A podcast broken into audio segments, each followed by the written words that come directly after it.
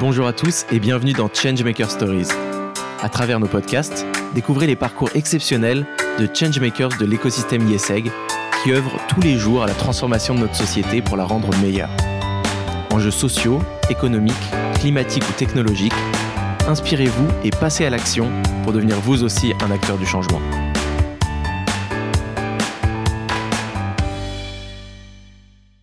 Bonjour Eliane. Bonjour Jérémy. Euh, je suis euh, ravi d'accueillir aujourd'hui euh, Eliane Chaounka, qui est intervenante à l'IESEG en droit. Elle est aussi juriste compliance à la Société Générale. Et pour compléter ce, portrait professionnel, elle a été la seule conseillère juridique du Comité sur la coopération muséale et patrimoniale entre la France et la République du Bénin. C'est donc son implication bénévole dans ce projet qui a permis la restitution de 26 trésors nationaux au Bénin. Euh, on va donc parler de son parcours et aussi de cette triple vie professionnelle et, euh, de son et de ton rôle, euh, Eliane, dans, dans cette restitution. est-ce que tu peux commencer par te présenter tout simplement? Où est-ce que tu as grandi, étudié et, depuis quand peut-être tu sais que tu, tu veux travailler dans, dans le droit? Rebonjour Jérémy. Euh, Eliane Chamka, je suis juriste, comme tu l'as dit, docteur en droit privé comparé, français et anglo-américain. Je suis née au Bénin, à Abomey. Et j'ai grandi, j'ai fait une partie de mon enfance dans la ville d'où sont partis les trésors Abomey. J'y suis restée jusqu'à l'entrée en sixième. Et je suis passée après à Porto Novo, où j'ai fait le collège et le lycée. Donc, euh, j'ai fait toutes mes études jusqu'en master au Bénin. Je suis arrivée en France en 2003 et j'ai fait des études doctorales. Le droit, ça ne me parlait pas jusqu'à l'entrée à l'université en fait. Je suis passionnée d'histoire. Je suis férue d'histoire. Je ne rate rien qui concerne l'histoire, la période précoloniale, la période coloniale, les deux guerres mondiales et tout ce qui a empreint le monde concernant la politique, la diplomatie depuis 1945. C'est, c'est mon passe-temps favori en fait. Donc, euh, je voulais faire de la diplomatie à l'entrée à l'université, mais je trouvais que je n'aurais pas pu trouver le travail que je voulais faire tout de suite à la sortie de l'université. Donc, j'ai fait le grand cursus droit jusqu'à master 1, diplomatie bien évidemment, et à la sortie, pas de boulot je suis retournée en droit privé et j'ai refait le parcours, même parcours droit privé avec un doctorat droit privé. Donc aujourd'hui, je suis juriste, diplomate et juriste droit privé. Donc j'ai les deux casquettes et une approche un peu transversale du droit qui m'a permis d'avoir l'honneur de participer à cette aventure merveilleuse et historique. Eliane, pourrais-tu nous expliquer euh, le métier de juriste compliance dans le secteur bancaire qui est euh, ta, première activité, ton activité principale Oui, euh, juriste compliance. Déjà, c'est un nouveau métier. Il n'existait pas il y a 5-10 ans en fait.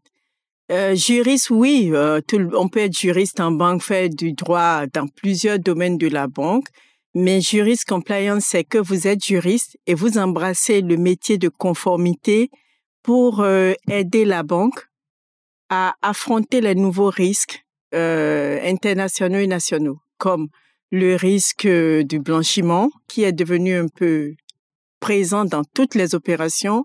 Il y a le risque des embargos et des sanctions internationales, tous les pays ou tous les clients qu'on pourrait accueillir qui ont des attaches avec ces pays constituent des risques potentiels pour nous.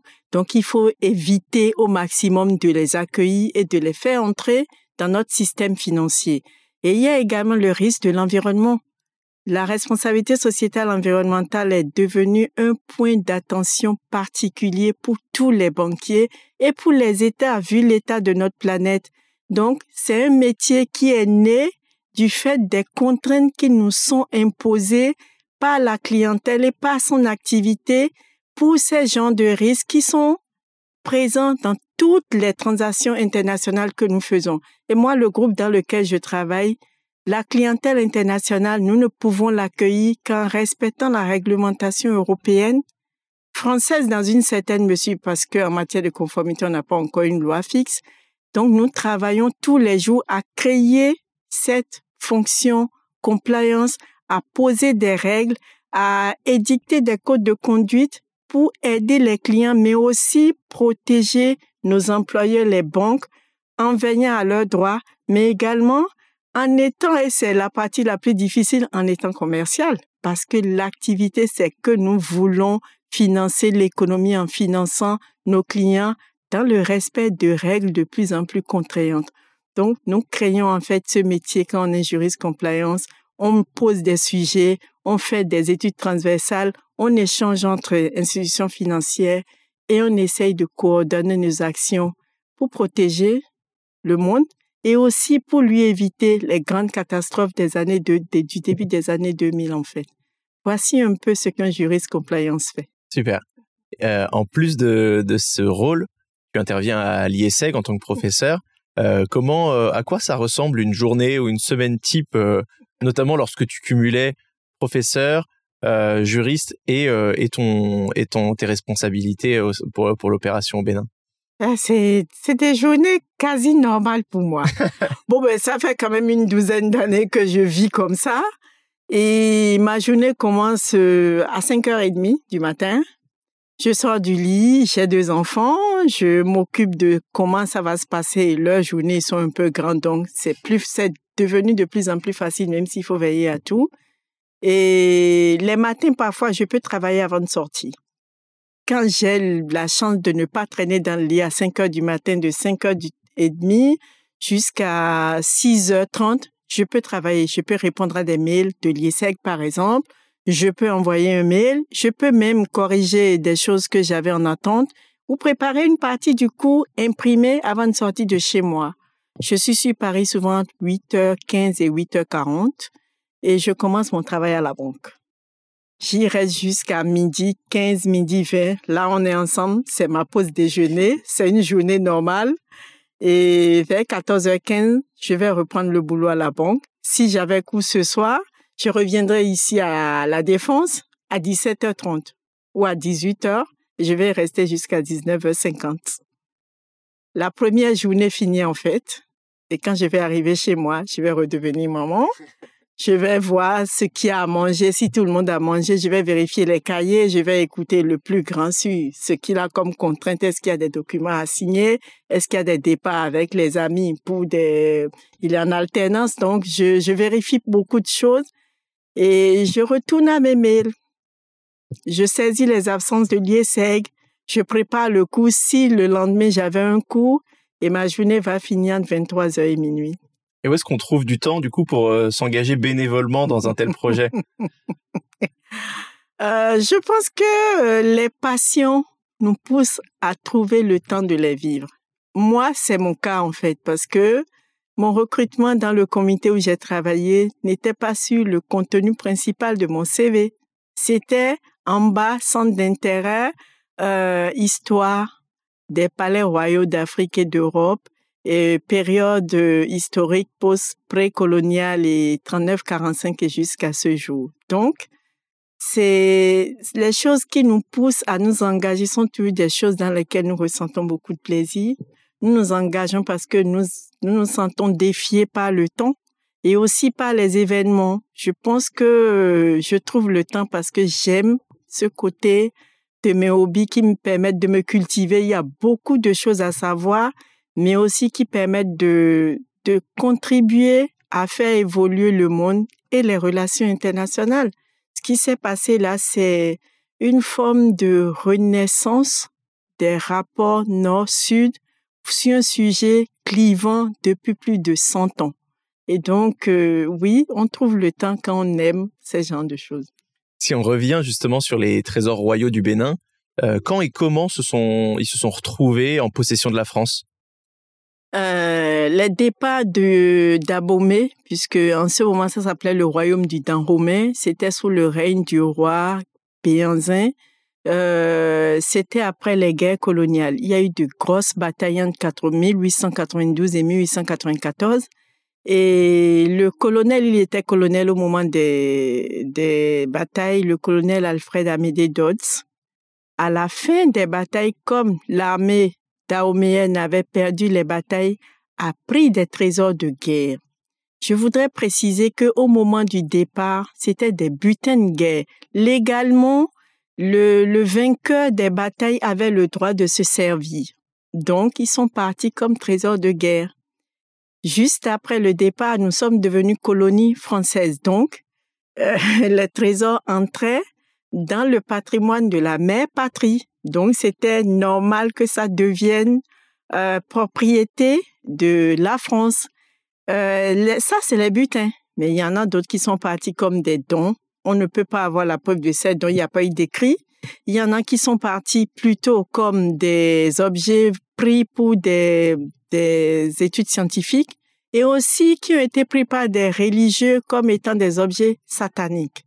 Donc, tous ces biens sont partis entre 18, c'est le 19e siècle, le vers le milieu jusqu'à la fin du 19e siècle. Il y a eu beaucoup, mais ceux qui sont rentrés là, c'était entre 1892 et 1894 à la fin de la campagne d'Aboumé par le général Alfred Amédée Dodds.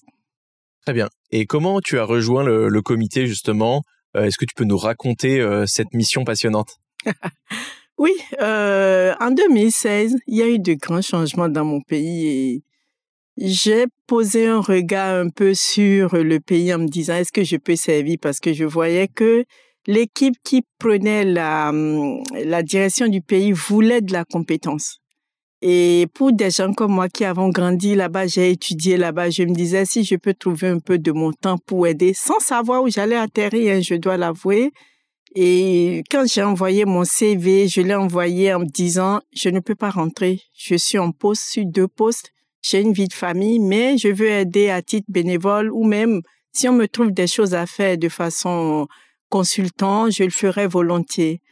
Et j'ai commencé par être approchée jusqu'au jour où j'ai eu un appel où on me dit, il va avoir un comité pour le retour des biens culturels. Vous voulez en faire partie en tant que juriste? Euh, j'ai hésité parce que je suis devenue juriste privatiste. Je ne suis plus dans le droit public et les biens culturels dans un musée, c'est du droit public. Mais j'ai dit oui parce que je me suis sentie, je me suis dit c'est un nouveau défi. On va voir ce que ça va donner. Donc, j'ai donné mon accord. Il fallait donner l'accord avant d'être désigné. Donc, j'ai donné mon accord sincèrement sans savoir quelle aurait été la portée juridique de mon travail, le contenu de ce qui allait m'être demandé, mais il fallait s'avancer, prendre le risque pour contribuer à faire quelque chose euh, de nouveau et de, différent de ma vie normale. Donc, c'est comme ça que j'ai été nommée par décret du président de la République du Bénin dans un comité de 12 membres où j'étais la seule juriste. Ça m'a mis un coup de pression. Et pour euh, travailler à la coopération muséale et patrimoniale entre la France et le Bénin. Et on a commencé en septembre 2018. 2016, il y avait déjà la lettre qui a été rétoquée. On nous avait dit non. Donc, les seuls documents que j'ai reçus, c'était copie de la lettre envoyée euh, au Quai d'Orsay, plus la réponse du Quai d'Orsay qu'il n'était pas possible de restituer les biens au Bénin, plus des consultations des documents sur lesquels chacun a émis un avis sur la possibilité ou non. Et il fallait trouver le moyen d'avancer et de faire tourner la vapeur en faveur de cette demande de restitution et le comité dans lequel j'ai travaillé, c'est ce qu'il a fait. Voilà. Quelles ont été justement, quelle a été la manière de faire et euh, quel a été le résultat euh, parce que les auditeurs savent peut-être pas euh, comment s'est passée cette restitution? Je pense qu'il y a eu, c'est la première fois depuis la fin de la période coloniale, donc depuis les années 60, que des restitutions se sont faites dans cette euh, envergure et dans le cadre d'une coopération culturelle internationale. C'est très important parce que je fais toujours allusion à deux films que j'ai regardés. Je regarde ces genres de films.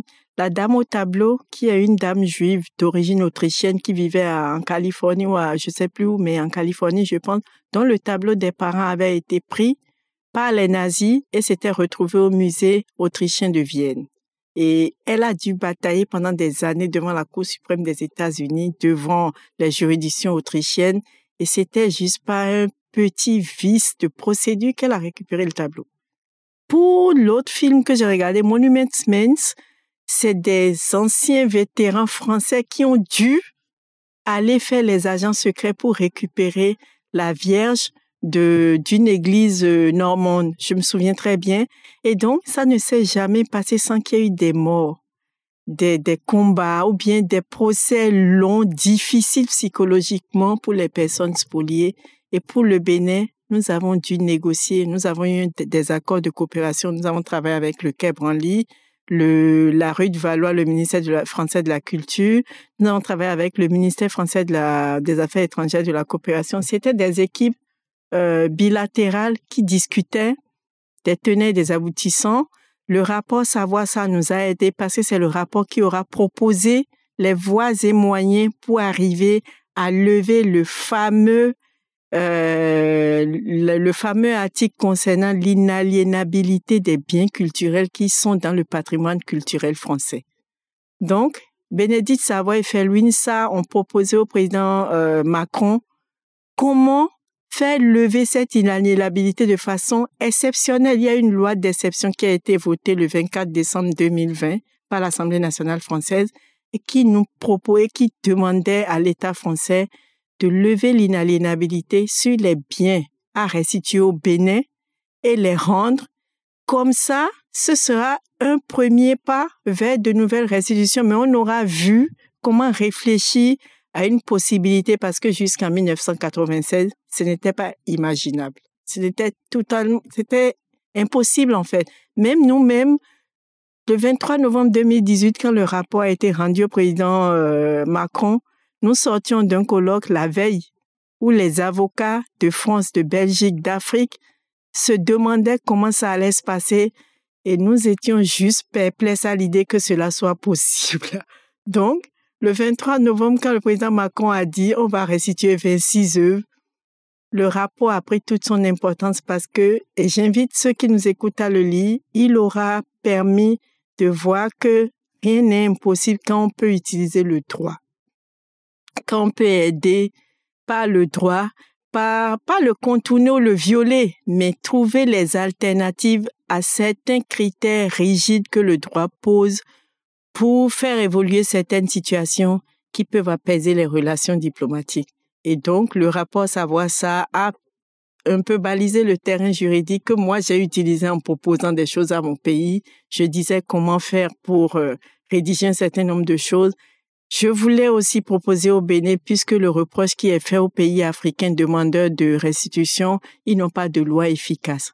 Donc j'ai pu, en m'inspirant de ce qui se fait ici, en Amérique et dans les contrats de prêt, proposer un avant-projet de loi qui prenne en compte toutes les obligations des pays, conformément aux tests de l'UNESCO, pour que maintenant le Bénin ait une loi efficace pour protéger ses biens et la loi a été votée avant que les biens ne rentrent. Elle a été promulguée le 22 octobre dernier. Donc c'est bon, le Bénin a une loi correcte. Donc j'ai la chance d'être euh, la rédactrice. et donc ça nous a permis de forcer le respect de nos euh, partenaires en disant nous préparons le retour. Et d'ailleurs, cette loi, avant même qu'on ait signé le 9 novembre le, le document de restitution des biens de transfert de propriété, nous avions déjà proposé un statut pour les biens qui vont rentrer. Ils sont partis en étant propriété des rois, donc des personnes privées. Ils sont revenus comme patrimoine national, symbole d'unité d'une nation qui a une administration, qui a une diplomatie, qui a une représentation diplomatique internationale. Et ça, c'est ma façon de d'aider mon pays à entrer dans le conseil des pays qui ont des musées, qui ont de la culture, qui ont un patrimoine culturel immense et de vrais trésors. C'est pas des biens fabriqués pour personne, c'est des biens qui ont siégé comme Versailles, dessus desquels des rois se sont assis, qui ont servi dans de grandes cérémonies culturelles qui sont rentrés et qui pourront aujourd'hui donner une vitrine historique, mais aussi culturelle, avec des retombées économiques à mon pays, le Bénin. Et c'est vraiment un grand honneur d'avoir pu faire partie de l'aventure. Merci beaucoup pour euh, pour cette histoire et on voit bien qu'il y avait tout à créer d'un point de vue juridique. Ah oui, oui. Donc c'est euh, c'est c'est super d'avoir eu euh, ton ton point de vue et ton retour d'expérience là-dessus. Ça n'a pas été facile, mais il y a quelque chose de bien ce que nous découvrons en allant vers ces défis, c'est que le droit n'est pas aussi difficile à faire entrer dans des milieux comme la culture, c'est que c'est ces milieux qui ne savent pas que le droit peut aider. Je pense que c'est plutôt ça. Les vides juridiques viennent du fait que les utilisateurs de certains biens culturels ne savent pas que le droit peut être le meilleur moyen de rester propriétaire. Et c'est ce que je pense avoir aidé le Bénin à avoir. Merci Eliane. Merci Jérémy. Merci d'avoir partagé avec nous ce moment. Nous espérons que cet épisode vous aura inspiré et pourquoi pas poussé à changer les choses à votre échelle. Changemaker Stories vous donne rendez-vous deux fois par mois, en français chaque début de mois et en anglais en milieu de mois. Alors restez connectés et abonnez-vous à notre chaîne. Changemaker Stories est un podcast YesEg School of Management et YesEg Network, produit par Echoes Studio.